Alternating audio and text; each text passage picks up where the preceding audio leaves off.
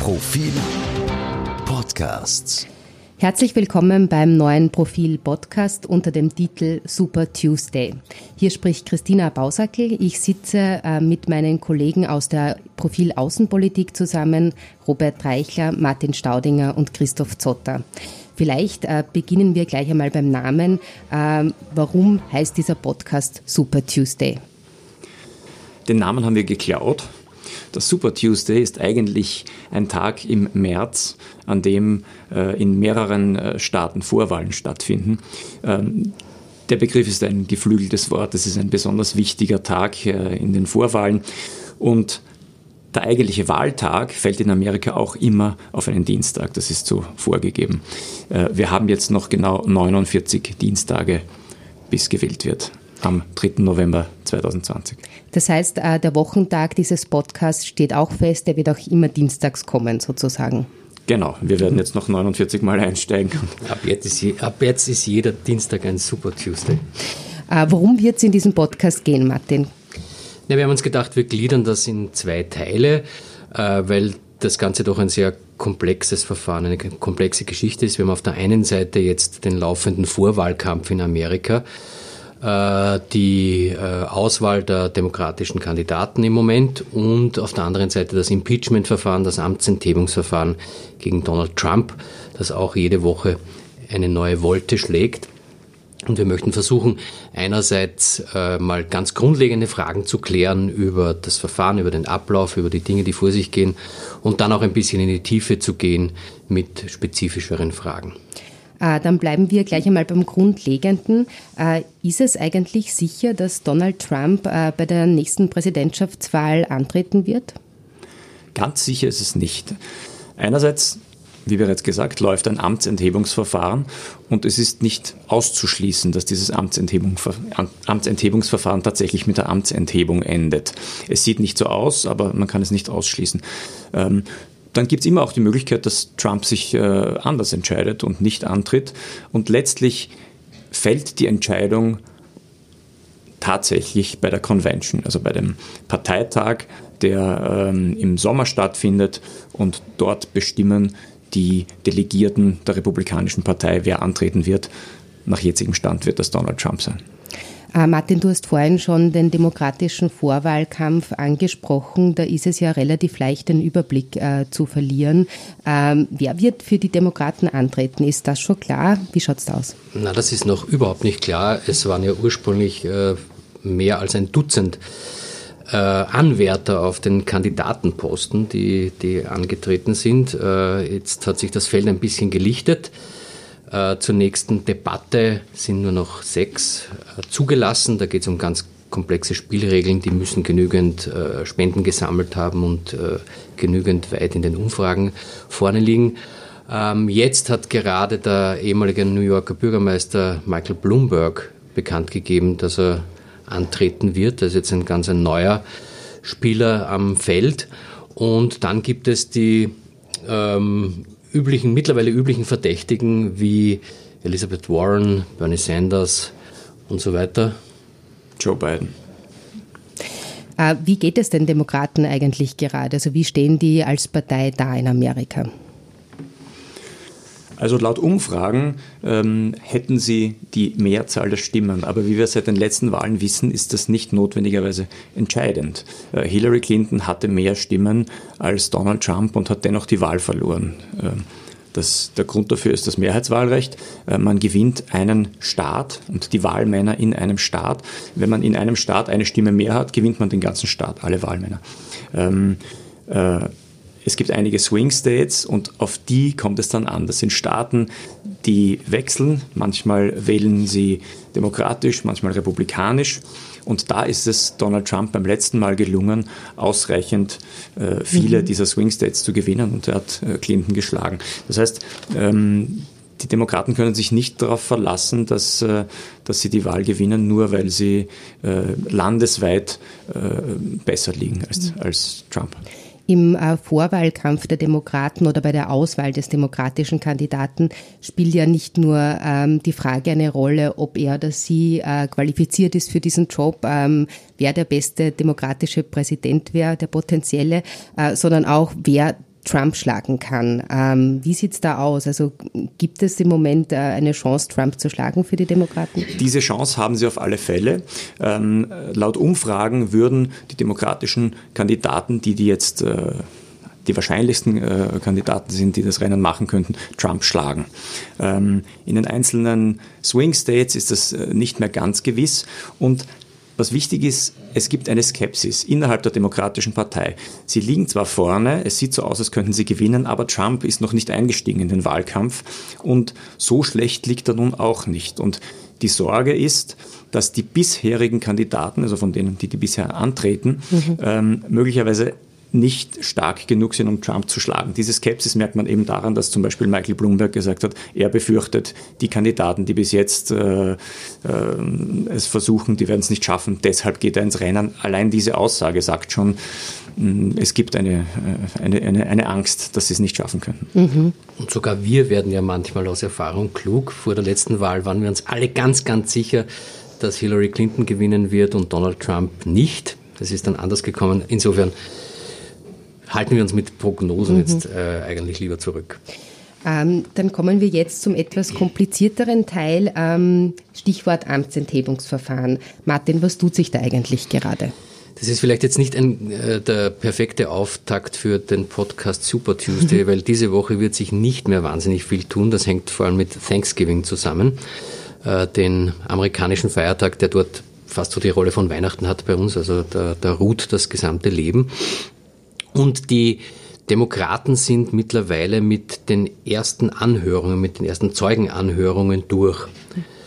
Ähm, dabei haben sie, das ist zumindest die Einschätzung in den, in den US-Medien, ähm, nicht genug zutage gefördert, um die öffentliche Meinung zu drehen oder geschweige denn die Republikaner irgendwie zu drehen, weil es wieder immer davon abhängen, wie die Republikaner dann im Senat abstimmen über das Amtsenthebungsverfahren. Aber sie haben genug zusammengetragen, um ihre eigenen Leute bei der Stange zu halten. Das heißt, im Repräsentantenhaus wird die Abstimmung darüber, ob ein Impeachment-Verfahren tatsächlich äh, eingeleitet wird, mit einem klaren Ja ausgehen. Äh, ein Zeuge wird allerdings noch erwartet, nämlich der frühere Berater von Donald Trump, äh, John Bolton. Äh, was ist da zu erwarten? Ja, John Bolton ist eine hochinteressante Figur. Der lässt gerade gerichtlich feststellen, ob er aussagen muss oder nicht. Das ist noch äh, gerichtsanhängig. Äh, John Bolton ist ein Hardliner. Er war der nationale Sicherheitsberater von Donald Trump und war in der Zeit der Ukraine-Affäre, also wie sich die Affäre sozusagen auf politischer Ebene abgespielt hat, sehr nah an Trump dran. Von ihm ist also zu erwarten, äh, dass er Auskunft geben kann darüber, was da tatsächlich passiert ist. Allerdings ist nicht ganz klar, äh, ob er das in einer Weise tun wird, die Trump weiter belastet oder ob er die Schuld ablenkt von ihm auf andere Schuldige hin. Bei John Bolton ist das alles sehr unberechenbar. Äh, Robert hat ihn ja vor einiger Zeit mal interviewt und kennt ihn daher ein bisschen. Vielleicht kannst du etwas dazu sagen. John Bolton war äh, nationaler Sicherheitsberater von Trump. Er war aber vorher schon, hatte eine hohe Funktion, nämlich er war der UN-Botschafter äh, unter George W. Bush.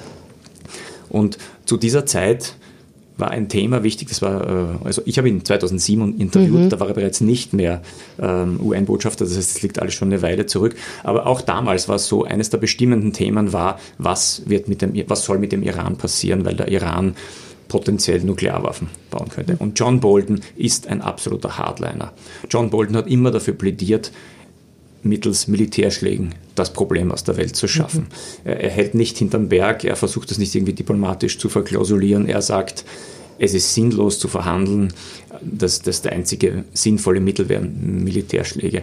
Und äh, auch im Interview äh, ist das äh, beharrt einfach darauf, äh, weicht nicht aus, sondern sagt, äh, es freut ihn nicht, dass Militärschläge notwendig sind, aber es ist notwendig und, und, und deswegen äh, muss man das machen. Er will nicht den Iran angreifen, sagte er damals, aber ähm, die Anlagen, die muss man einfach militärisch mhm. zerstören.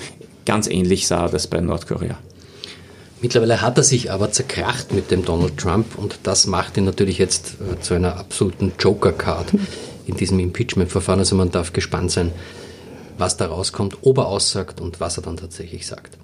In diesem Amtsenthebungsverfahren äh, gibt es ja überraschenderweise auch eine österreichische Tangente. Äh, Profil hat erst kürzlich äh, diesem Thema eine Titelgeschichte gewidmet. Und zwar geht es um den Fall des ukrainischen Oligarchen Dimitri Firtasch. Äh, Christoph Zotter war bei den Recherchen dabei. Ähm, was hat es denn damit auf sich, Christoph? Ja, die ganze Sache ist etwas kompliziert, ähm, wie man sich vorstellen kann. Die, der Dmitri Firtasch ist Ukrainer und darüber ist er mit dem Team von Rudi Giuliani verbunden und Rudi Giuliani ist der Anwalt von Donald Trump und als solcher Anwalt war er damit betraut, äh, in der Ukraine Informationen einzusammeln. Also offensichtlich, das ist der Vorwurf von Trumps Gegnern, hat, Trump, hat Giuliani in der Ukraine Informationen über politische Gegner, im, im konkreten Joe Biden, ähm, von Donald Trump gesammelt. Gut. Dmitri Firtasch sitzt in Wien fest seit etlichen Jahren wegen eines Verfahrens, das in den USA gegen ihn angestrengt wird. Dmitri Firtasch ist auf der anderen Seite auch ein Oligarch. Das heißt, er ist sehr gut vernetzt, er hat sehr viele Informationen, er kennt die politische Klasse in der Ukraine. Giuliani dürfte offenbar gedacht haben, dass Firtasch in der Lage oder willens ist, Informationen aus der Ukraine an das Team Trump und Giuliani zu geben und dafür sich vielleicht irgendwelche äh, Deals erhofft haben in Bezug auf seinen Fall in Amerika. Das Spannende ist, dass es jetzt gestern in der New York Times eine Geschichte ähm, gegeben hat, die diese, diese, diese, dieses Gerücht oder dieser, diesen, diesen Strang verhärtet und, und ähm, nochmal etwas belegt. Ähm, dabei die New York Times hat den Viertasch interviewt, also den Oligarchen Viertasch und mehrere Leute, die für Rudy Giuliani arbeiten. Und alle diese Leute sagen, ja, es hat Kontakt zwischen Viertasch und Giulianis Team gegeben. Ähm, und Viertasch sagt auch, ja, man hat ihm angeboten, dass man ihm bei seinem Fall in den USA helfen kann. Das alles ist noch grundsätzlich kein Verbrechen, aber es geht sehr stark in die Nähe von dem berühmten Quid pro quo, also in der, diesem Tauschhandel, der Donald Trump vorgeworfen wird, wo ihm vorgeworfen wird, über Nebenstränge oder mit US-Außenpolitik ähm, sich in seinem politischen Gegner Joe Biden zu nähern und, und gegen den Material zu sammeln. Trump kann natürlich in jeder Phase dieses, Prozesses noch sagen, das hat Rudy Giuliani ohne mich gemacht, ich habe davon nichts gewusst. Ähm, aber natürlich deutet sich darauf an, also Viertasch sagt in diesem New York Times Artikel auch, dass er der Meinung war oder überzeugt war, dass die Leute, die er mit der, denen er dagegenüber gesessen ist, im Auftrag von Giuliani und damit im Auftrag des Präsidenten haben. Äh, aber hat Firtasch in dem Gespräch mit der New York Times ähm, bestätigt oder dementiert, dass er selbst Informationen gegen äh, Biden gesucht hat äh, und an Trump äh, weitergereicht hat? Also er dementiert das in dem Gespräch aufs heftigste. Er dementiert das auch ähm, in der Geschichte, die, die, die wir darüber gemacht haben. Er sagt, er wurde approached, also es wurde auf ihn zugegangen, aber er hat nie irgendwelche Informationen geliefert. Ähm, was bei der Geschichte aber wieder auffällig ist, ähm, es kamen Informationen aus dem Verfahren in Österreich, in die USA, in die Hände von Rudi Giuliani, der damit auf Fox News herumgewedelt hat. Also es gibt eine Aussage von einem Generalstaatsanwalt, einem ukrainischen, Viktor Schokin, und diese Aussage hat Rudi Giuliani in Fox News hergezeigt und gemeint, seht her, es gibt diesen Fall ähm, und diesen Schokin, ähm, der bestätigt, was Donald Trump sagt. Lustig an dieser Geschichte ist, ähm, in der New York Times Geschichte stand auch, dass Viktor Schokin interviewt hätte werden sollen von den Leuten von Rudy Giuliani und zwar in Wien und zwar von Sean Hannity. Das ist ein Fox News Kommentator, der ein wirklicher Trump-Intimus ist. Also das ist angeblich der Mann, den Donald Trump anruft, wenn er sich politische äh, Erörterungen wünscht oder wenn er politische Fragen beantworten will. Christoph Martin Robert, vielen Dank. Das war der erste Podcast Super Tuesday. Bis nächste Woche.